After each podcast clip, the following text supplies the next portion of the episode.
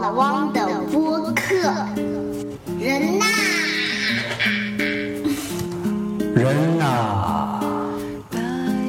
人呐.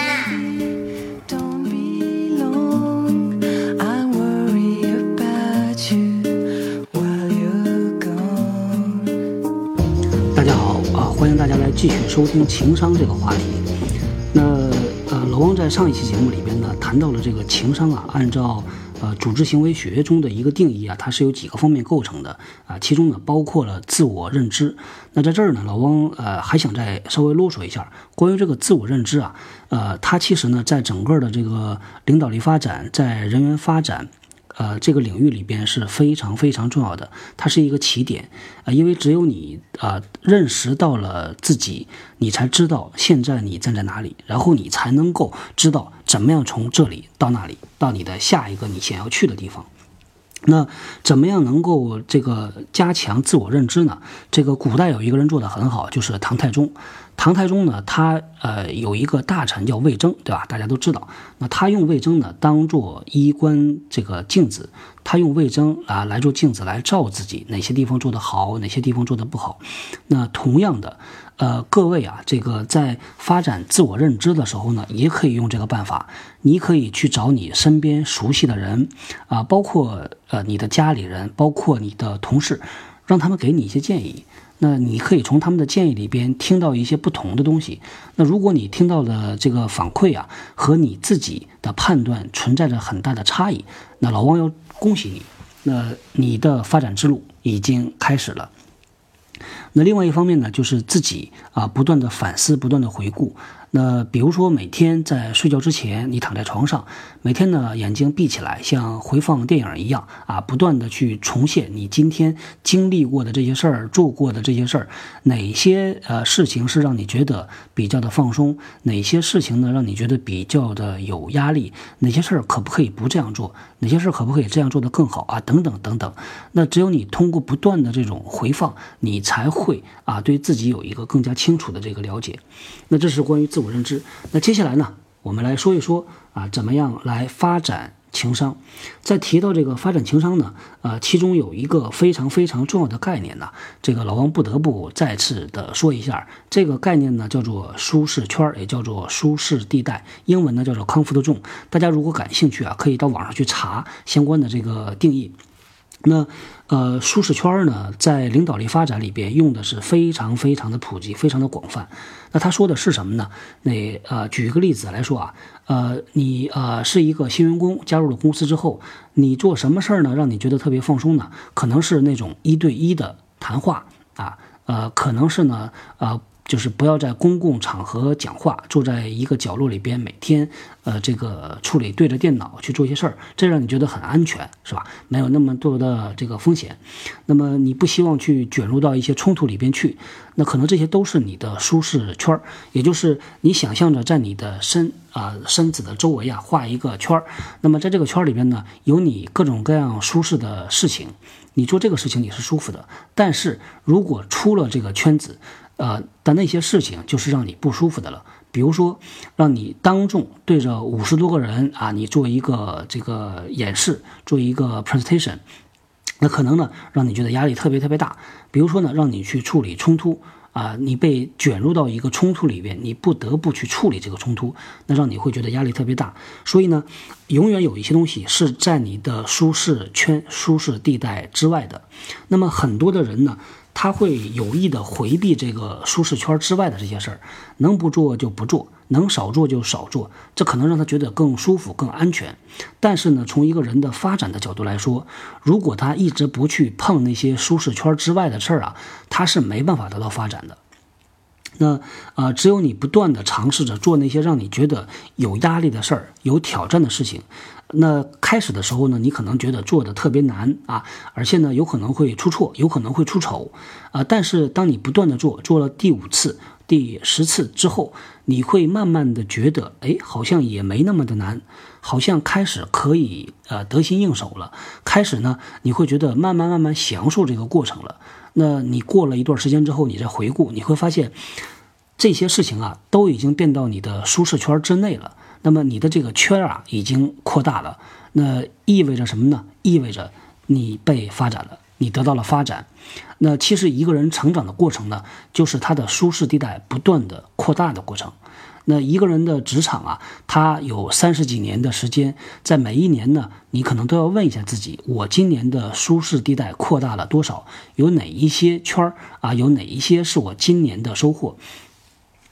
那么这个呃，老王举一个自己的例子啊，呃，在老王工作过的一家公司里边呢，当时还比较年轻，当时呢，这个呃，老板呢要老王去穿上那个圣诞老人的衣服啊，然后在年会上做一些这个比较滑稽的动作，比如说扭屁股啊，这个等等。老王当时觉得呢很丢脸啊，觉得这个放不下身段啊，认为呢这个事儿啊就是不应该是由老王来做的，说那你去找一个更年轻的人，找个实习生来做吧，不要找老王来做。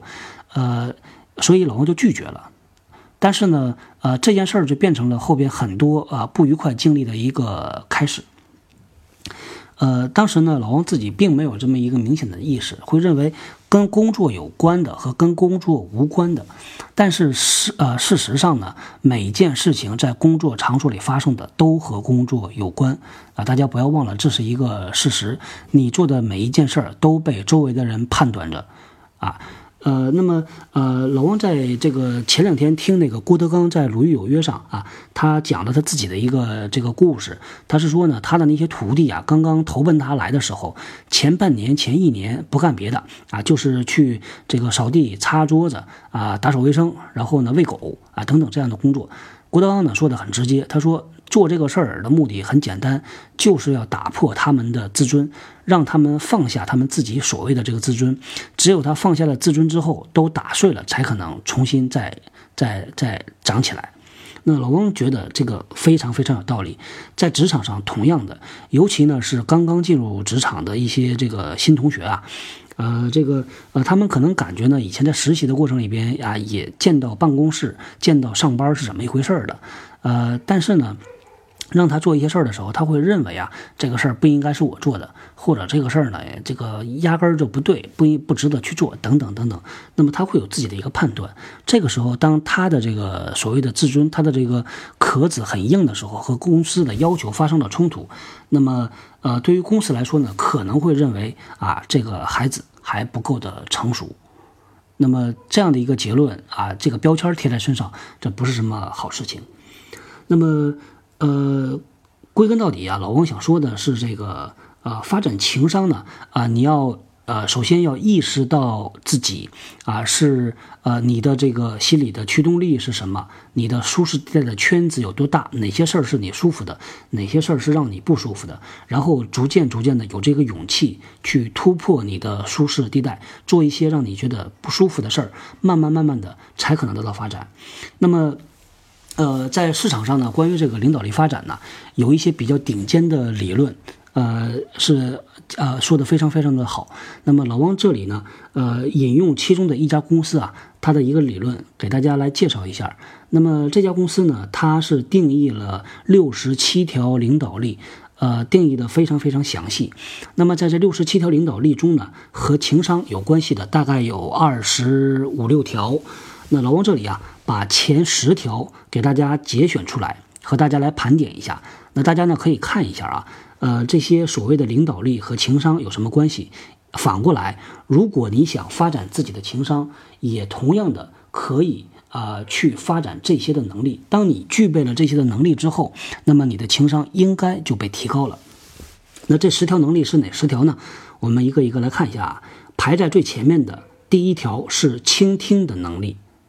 那么第二条呢是冲突管理的能力，第三条是评估人的能力。第四条是理解别人的能力，第五条是行动导向，第六条呢是人际敏感度，那第七条呢是耐心，第八条是鼓舞他人的能力，第九条是冷静，第十条是自我认知的能力，那。呃，当你这些十个方面啊，你有重点，呃，有这个目标的，你去发展他们的时候，过了一年，过了两年，过了三年，那么你就可以，你就会发现啊，你的情商可能在某种程度上已经提高了。那发展能力的前提呢，是放下你所谓的架子，放下你所谓的这个自尊，那么呃，去突破你的舒适地带。那么说到底呢，老汪对于情商啊是有自己的一个这个判断的。呃，我认为呢，呃，情商呢，它是一种感受的能力，它是一种感受别人的感受的能力。那么很多时候啊，情商比较低的人呢，他关注的是自己的感受，而不是别人的感受。那么当你尝试去感受别人的感受的时候呢，你的情商就会慢慢慢慢提高。所以大家如果看网上呢，他们会有的人说，呃，为人父母带团队啊，就会提高情商。原因呢，就是因为你不得不去感受别人的能力了，感受别人的感受了。那么呃，所以你的情商会提高。所以呢，呃，老王会说啊。呃，发展自己感受的能力，这个也是发展情商的一个重要的途径。那么，呃，除了感受力之外呢，老王还认为呢，情商是一种适应的能力。呃，适应的能力意味着什么呢？就是在你和周围的环境、你和周围的人啊进行互动、打交道的时候，你要能够不断的用他们认可的方式和他们打交道，而不是用你认可的方式。那这就是所谓的自尊的问题。那有的这个人呢，他自己所谓的自尊呢，就是我必须得按照我自己认为对的方式啊去做事情，你不能去呃用你的要求去要求我。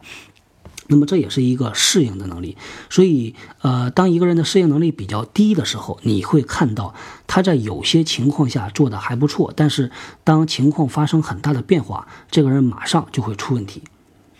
那么，呃，再说到第三方面呢，啊，它是一个自我管理的能力。那自我管理的能力呢，意味着就是他能够管好自己的压力，管好自己的情绪。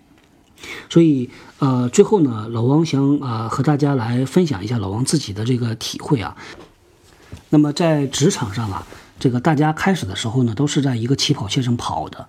那你会发现，渐渐的，有的人跑得快，有的人跑得慢。那呃，在学校里边呢，可能更多大家所依赖的是你的智商、你的学习成绩。那当你足够聪明的时候，你又肯用功，你的成绩就不会差。但是到了职场，这个游戏规则就变了，它变成了智商变得没有那么重要，你的很多的行为是受到周围人的评价和判断的，这个时候情商就变得更重要了。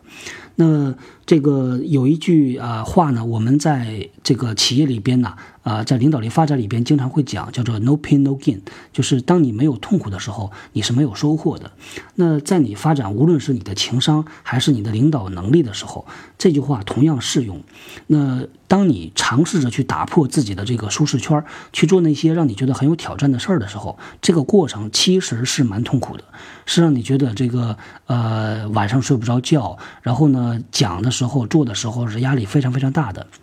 但是如果你不这么做，就意味着你在这方面永远的没有突破、没有发展。那跑得快的人呢，可能有种种原因，但是在老汪啊看到的这些这个例子里边呢，往往是自己能够主动的、愿意去打破这个舒适圈，不断的去挑战自己。那这样的人呢，他会走得更快、更稳一些。好，那今天呢，关于这个情商啊，我们就聊到这里。那大家如果有不同的这个看法啊，或者有不同的话题啊，想啊来和老王探讨的，也欢迎大家呢把你们的这个问题啊、话题、建议、反馈发到老王的新浪微博。好，那今天呢就到这里，谢谢大家，再见。欢迎大家关注老汪的新浪微博，和老汪交流你对节目的看法和建议。微博名称是老汪的播客，